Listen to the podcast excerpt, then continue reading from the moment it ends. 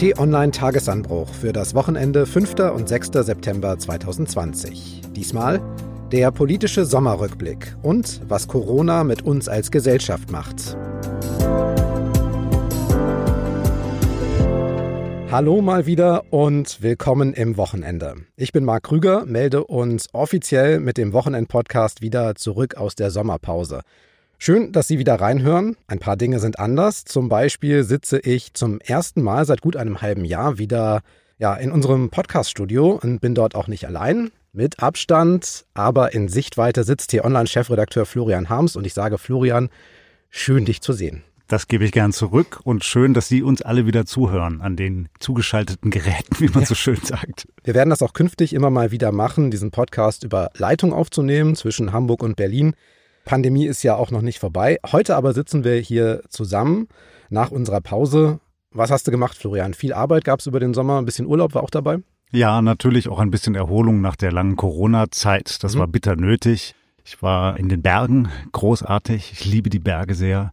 Und jetzt nach meiner Rückkehr ist es wieder ordentlich losgegangen. Es ist viel, viel los in der Redaktion und auch das ganze Leben in Politik und Wirtschaft zieht ja langsam wieder an. Darüber sprechen wir, aber es gab auch noch mal einen neuen Anstrich in der Redaktion, sage ich mal. Es gibt ein neues Logo. Ja, wir entwickeln uns ja permanent weiter bei T-Online und haben deshalb das Logo nochmal angepasst. Wir haben uns getrennt von diesem Zusatz DE, den braucht es de facto nicht. Mhm. Auch wenn du uns anmoderierst, redest du ja auch nicht von t-online.de, das ist ein bisschen kompliziert, sondern von T-Online und das strahlt das Logo jetzt aus. Und das ist natürlich erst der Beginn eines größeren Design- und Neugestaltungsprozesses der ganzen Website, aber dazu bei gegebener Zeit mehr. Die URL, also die, die Webseite t-online.de, das bleibt natürlich, aber das Logo ist jetzt t-online. Richtig zusammengefasst? Ganz genau so ist es. Das können Sie sich natürlich auch angucken. Neues Logo jetzt überall auf t-online und in der App und natürlich auch auf dem Podcast-Cover. Da kann man auch drauf gucken. Wir haben das Logo da schon geändert. So, Florian, dann steigen wir mal wieder ein und ich schlage vor, wir schauen mal wieder zum Warmwerden so ein bisschen auf den Sommer zurück, was politisch da so passiert ist. Ein kleiner Schnelldurchlauf. Als ich im letzten Jahr meine Neujahrsansprache hielt, konnte ich mir und so geht es wahrscheinlich auch Ihnen wahrlich nicht vorstellen, was uns dieses Jahr 2020 bringen würde. Corona und die massiven Folgen, das hat alles ein bisschen durcheinandergewirbelt, auch und gerade in der Politik. Die Zeiten sind unvorhersehbar und deshalb ja auch so spannend. Die Bundestagswahl ist nur noch ein Jahr hin. Im Dezember soll noch ein neuer CDU-Chef gewählt werden als Nachfolge für Annegret Kramp-Karrenbauer. Ausgangslage war, wir erinnern uns, dass es drei Kandidaten gibt. Friedrich Merz, Norbert Röttgen und Armin Laschet, der im Tandem mit Gesundheitsminister Jens Spahn. Friedrich Merz und Norbert Röttgen, die waren ja zu Beginn der Corona-Pandemie ein bisschen weniger sichtbar. Armin Laschet als Ministerpräsident und Jens Spahn natürlich als Gesundheitsminister, die standen dagegen in Verantwortung und damit auch im Scheinwerferlicht. Wie hat sich das jetzt deiner Ansicht nach über den Sommer entwickelt, Florian? Wo stehen die Kandidaten?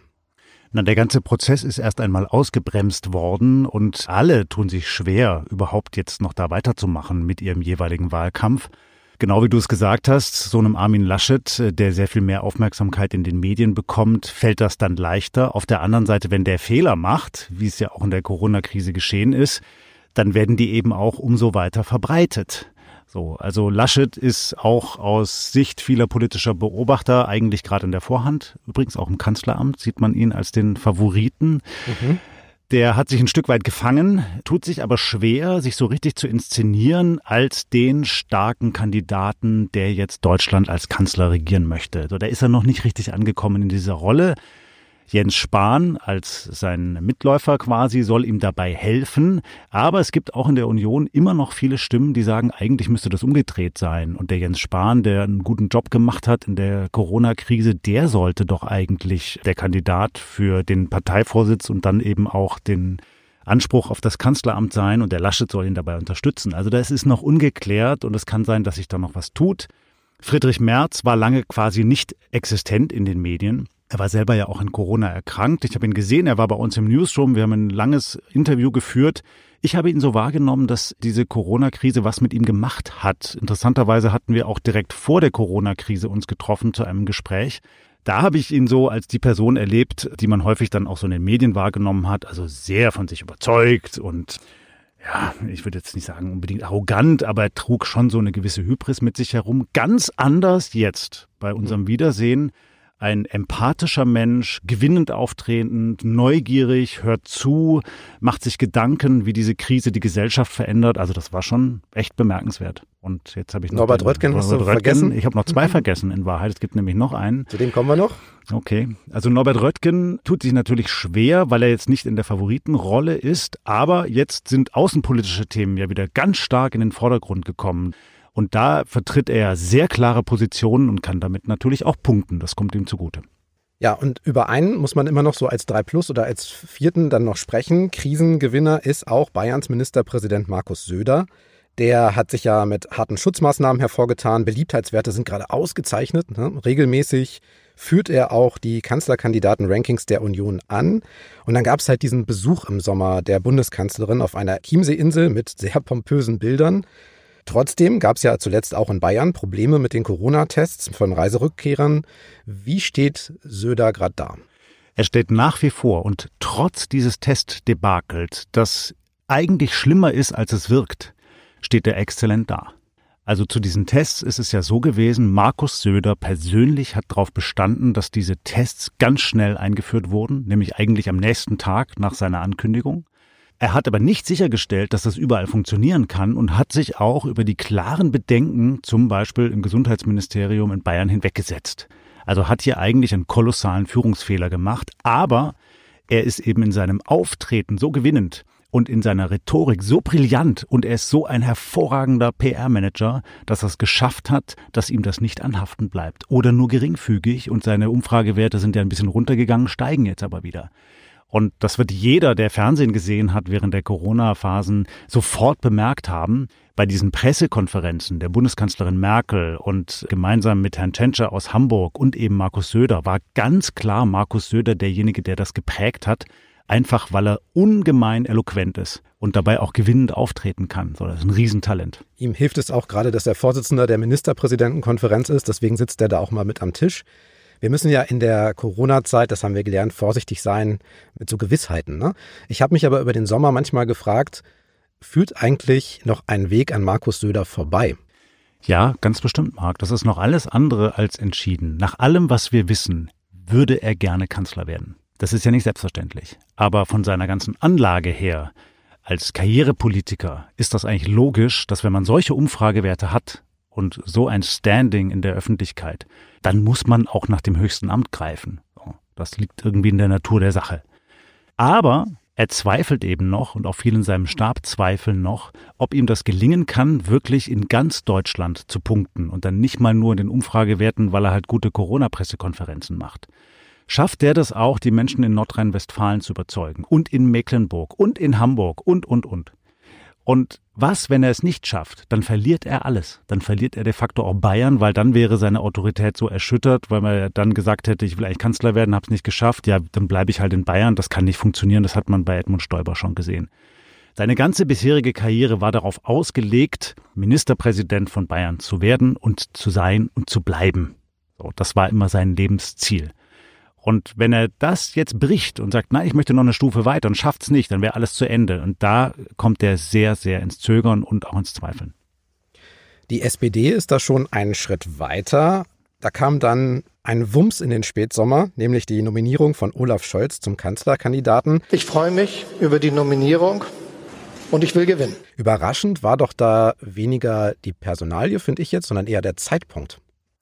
Ja, die haben natürlich in der SPD gesehen, dass sie nichts gewinnen, wenn sie noch weiter warten, weil sie an den Umfragen wirklich nicht gut dastehen, weil sie häufig auch noch als zerstritten oder zumindest mit widersprüchlichen Positionen wahrgenommen werden und nicht klar war, wer den Laden führen soll. Und die beiden Parteivorsitzenden, Walter Borjans und Esken, die punkten nicht in der Öffentlichkeit. Und da brauchte es eben einen neuen Leithammel.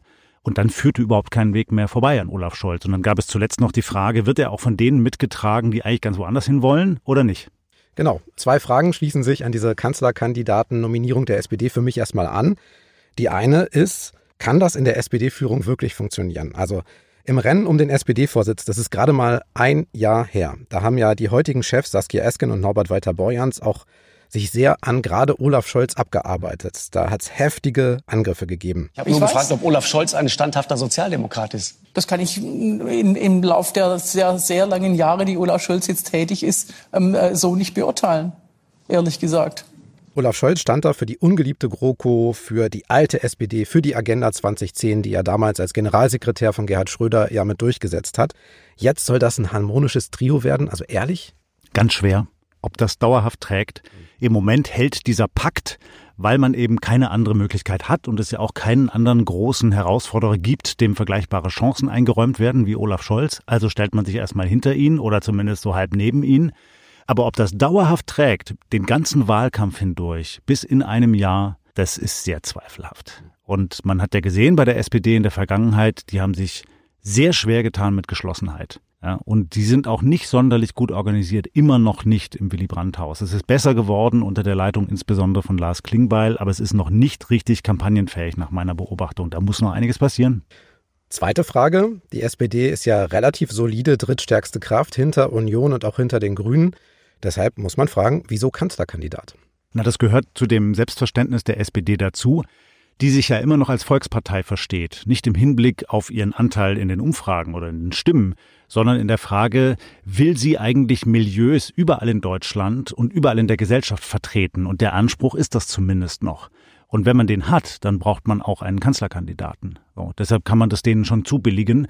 Und es hat auch etwas mit der Programmatik zu tun, dass die SPD eben nicht sagt, sie ist eine Klientelpartei, die sich nur für bestimmte Themen einsetzt, wie zum Beispiel bei der FDP oder bei der AfD, sondern sie hat zu jedem Thema was zu sagen. Und wenn man das hat, dann hat man eben auch entsprechendes Programm und jemand, der sagt, ich möchte dieses Programm durchsetzen und das ist nun mal die Kanzlerschaft. Das führt uns zu denen, für die diese Frage neu ist. Die Grünen, was machen die eigentlich? Robert Habeck und Annalena Baerbock als Chefs sind natürlich in Kanzlerkandidatinnenposition. Bis jetzt ist es da aber doch relativ ruhig. Und das ist ja die riesengroße Stärke der Grünen. Wenn wir uns mal erinnern an die Zeit vorher, die Parteivorsitzenden Cem Özdemir und Simone Peter, die sich quasi täglich zerlegt und zerstritten haben, dann war das äh, etwas, was die Partei sehr zurückgeworfen hat. Und die Grünen haben es geschafft, unter dieser neuen Führung auch gar nicht nur mit Annalena Baerbock und Robert Habeck, sondern da spielen auch andere Leute wichtige Rollen, wie Toni Hofreiter zum Beispiel in der Fraktion oder in der Bundesgeschäftsstelle, die Leute. Michael Kellner. Ja. Michael Kellner ähm, die haben es geschafft, diese Geschlossenheit zu erzeugen. Und zwar, indem man zum einen klar und offen über äh, Differenzen spricht, indem man Empathie zeigt, Verständnis auch für das Gegenüber, die Diskussionsprozesse aber innen lässt und nach außen geschlossen auftritt und da auch sehr klug kommuniziert. Und das gelingt, indem man eben alle hinter einer großen Vision versammelt, die kurz gesagt heißt, wir haben die Zeichen der Zeit erkannt, dass wir die Gesellschaft in Deutschland verändern müssen und wir haben gute Ideen dafür. Und weil wir das wollen, wollen wir halt ins Kanzleramt oder da ganz oben mitregieren und deshalb schließen sich die Reihen. Und dann wartet man ganz entspannt nochmal, bis die CDU auch einen Kanzlerkandidaten vielleicht hat, dann im Dezember? Ja, die sind in der luxuriösen Situation, dass sie einfach zuwarten können, mhm. weil die beiden Parteivorsitzenden ja großartige Umfragewerte haben und sich auch grün sind und beide sich versprochen haben, sie warten so lange wie möglich. Mhm. Und ich rechne damit, dass die wirklich erst im nächsten Jahr entscheiden werden, und zwar die beiden entscheiden werden, wer denn dann wirklich für die Nummer eins kandidiert. Für die Linkspartei, ganz kurz noch zu denen, die stehen ja einem Jahr vor der Bundestagswahl vor ziemlichen Umbrüchen in der Führung. Die beiden Chefs Katja Kipping und Bernd Rieksinger, die treten nicht nochmal an. Beide stehen seit 2012 immerhin an der Spitze der Partei, machen nun Platz. Was ist das für ein Zeichen? Ja, ich glaube, das ist der Anfang eines dringend notwendigen Erneuerungsprozesses in der Linken. Mhm. Da muss eigentlich die nächste Generation jetzt an die Ruder kommen. Und da ist noch nicht ganz klar, wer das eigentlich sein soll. Da ist auch noch ganz viel programmatische Arbeit nötig, weil es ja die Gegensätze gibt, auch zwischen Ost und West. Im Osten eher eine traditionelle Partei, im Westen sehr links, fast schon radikal in manchen Städten. Und ich glaube, diese Partei muss ein neues Thema finden. So, das kann etwas sein wie die soziale Frage oder wie wohnen wir eigentlich, ja, angesichts der ganzen Zustände in den Städten, wo es immer teurer wird. Aber so richtig durchdringen tun sie damit gegenwärtig nicht. AfD noch. Da hatte ja zuletzt der Bundesvorstand die Mitgliedschaft von Andreas Kalbitz für ungültig erklärt. Das ist der frühere Fraktionschef in Brandenburg, weil er eben verschwiegen hatte, bei rechtsextremen Organisationen Mitglied gewesen zu sein. Er bestreitet das, wehrt sich gegen den Rauswurf, bisher aber ohne Erfolg. Kalbitz gehörte ja dem sehr weit rechten Kreis in der AfD an, war eine Stimme des offiziell aufgelösten Flügels. Und noch die Umfragewerte der AfD sind auch gerade niedriger als gewohnt. Das schwankt gerade so ein bisschen um die 10 Prozent, da sind die anderes gewohnt. Was gibt die AfD momentan für ein Bild ab? Na, zum einen hat sie ihr großes Thema insofern verloren, als es in der Öffentlichkeit gerade keine große Rolle spielt, also insbesondere Migration. Und die Mehrheit der Menschen in Deutschland hat verstanden, dass diese Partei mit sich im Unreinen ist. Die sind mittendrin in einem Häutungsprozess. Die haben immer noch in ihren Reihen Radikale und Extremisten. Das ist ja nicht nur Herr Kalbitz, das sind auch noch andere an diesem Flügel. Und die Frage ist, sollen die weiter eine Rolle spielen? Dann bleibt diese Partei in Teilen radikal und für normale Demokraten unwählbar. Oder schafft sie es, mit dieser Situation aufzuräumen und eben die Radikalen rauszudrängen und sich wirklich auf demokratische Prozesse zu verpflichten? Und solange das unklar ist, äh, werden die auch nie wieder wachsen. So, und zum Abschluss unserer kleinen thematischen Sommerreise, dann blicken wir noch zweimal ganz, ganz kurz ins Ausland. Zunächst Russland. Da ist der Oppositionspolitiker und Putin-Kritiker Alexei Nawalny auf einem Flug zusammengebrochen und ins Koma gefallen. Später ist er dann zur Behandlung nach Berlin hierher gebracht worden und da haben Ärzte und Labore einen schweren Verdacht inzwischen bestätigt, nämlich, dass Nawalny vergiftet wurde und zwar mit einem Mittel, das eigentlich nur Geheimdienste bekommen können. Das klingt nach einer ziemlich wilden Geschichte und das ist es in der Tat auch und zwar nicht nur für Nawalny, sondern auch für die Bundesregierung. Ja, nicht nur wild, das ist doch unfassbar brutal. Das ist Zynismus pur. Weil es ist ja nicht nur Herr Nawalny. In Russland hat sich mittlerweile ein Klima breit gemacht, dass jeder im Land weiß, Achtung, in dem Moment, wo du den Kopf aus der Menge raussteckst und was Kritisches sagst, lebst du gefährlich und spielst mit deinem Leben. Das ist das, was dieses Regime unter Putin mit den Geheimdiensten und den Oligarchen geschaffen hat. Ja, all diese erschossenen, vergifteten, ermordeten Kritiker, ja, das ist unfassbar, was in diesem Land passiert. Und deshalb muss die Bundesregierung scharf reagieren. Und die sind gerade dabei, diese Reaktion zu koordinieren. Ja, das war doch ungewohnt scharf und diplomatisch auch relativ wenig diskret. Wir erwarten, dass die russische Regierung sich zu diesem Vorgang erklärt.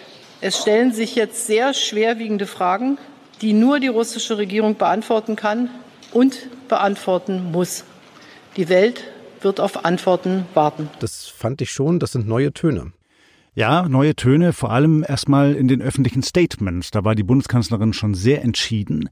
Und das ist natürlich angekommen und gehört worden in Moskau. Und entsprechend scharf war ja auch die Reaktion der Kreml-Sprecherin. Ja, so sinngemäß, das ist alles Quatsch und das ist doch alles nicht bewiesen und die Bundesregierung kann sich so nicht verhalten und so. Also richtig eigentlich eine Rhetorik wie im Kalten Krieg. Und das zeigt natürlich, dass sich da gerade die Fronten verhärten. Und wir wissen eben auch, dass es zwischen Kanzlerin Merkel und dem Präsidenten Putin nicht wirklich eine vertrauensvolle Gesprächsebene gibt. Wenn die sich treffen, dann tauschen die Formalia aus. Ja. So, und dann kann man sagen, ja, de facto wird die Politik sowieso auf anderen Ebenen gemacht, eben ein paar Ebenen drunter so.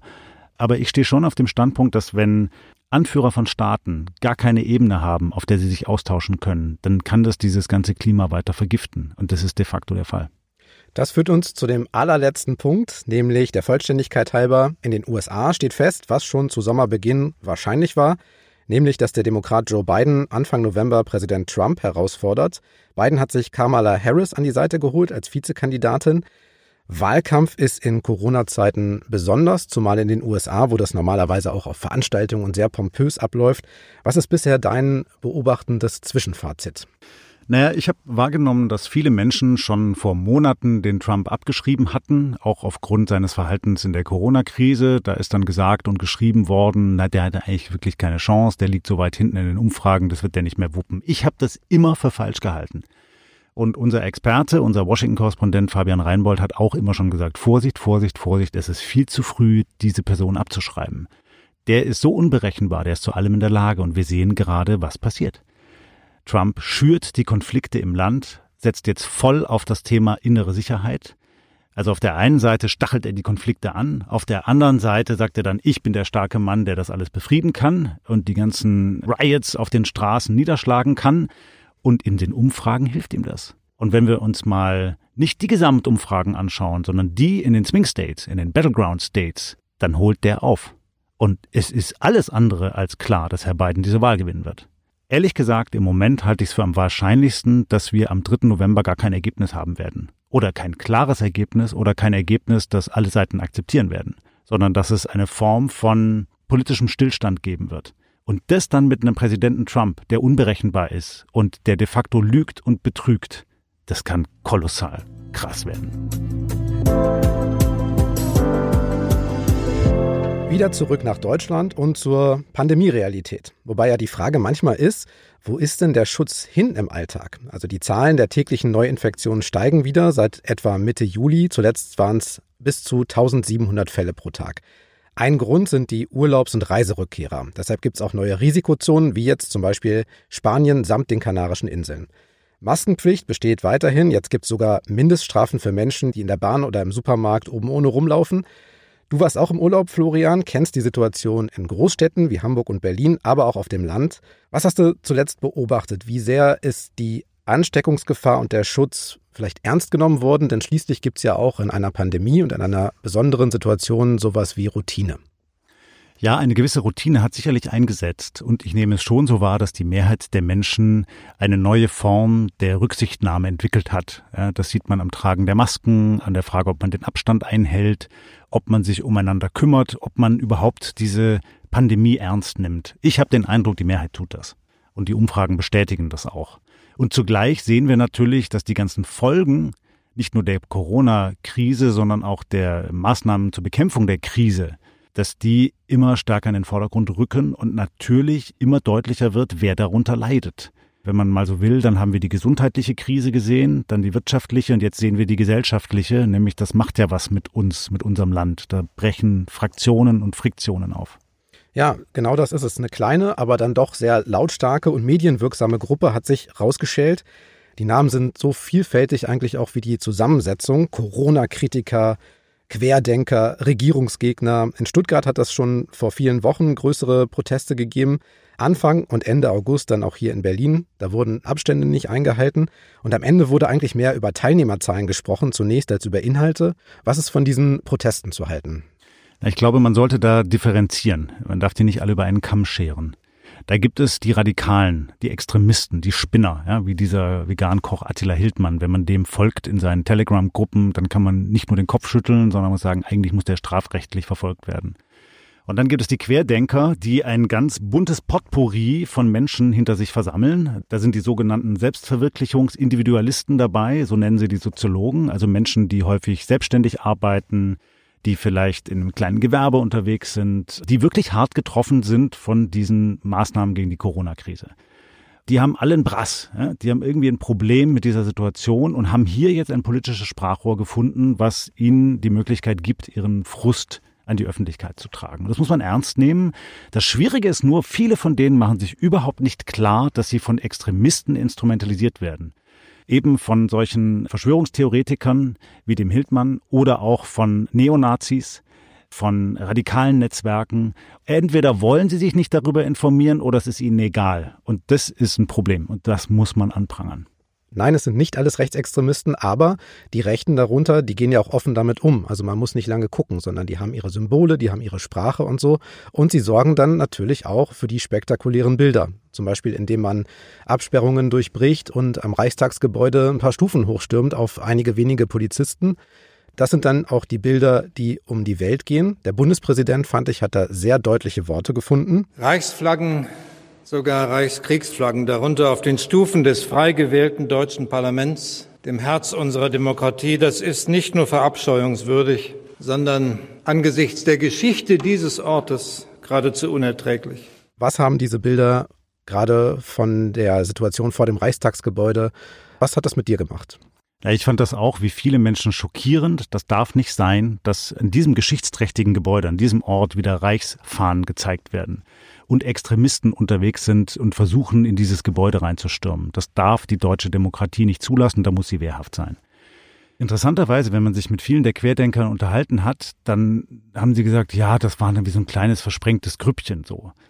Ja, und dann sagt man, ja, habt ihr gesehen, dass der Rechtsextremist Martin Sellner hier vorne rumläuft, dass der dabei ist und sich euren Protest zu eigen macht? Ja, der vertritt doch auch nur irgendeine Meinung. Meinung? Nein, das ist ein Antidemokrat. So, und da müsst ihr euch klar von abgrenzen. Und dieser Prozess des Erkennens, der fängt so gerade erst an bei vielen, die dieser Querdenkerbewegung sich zurechnen.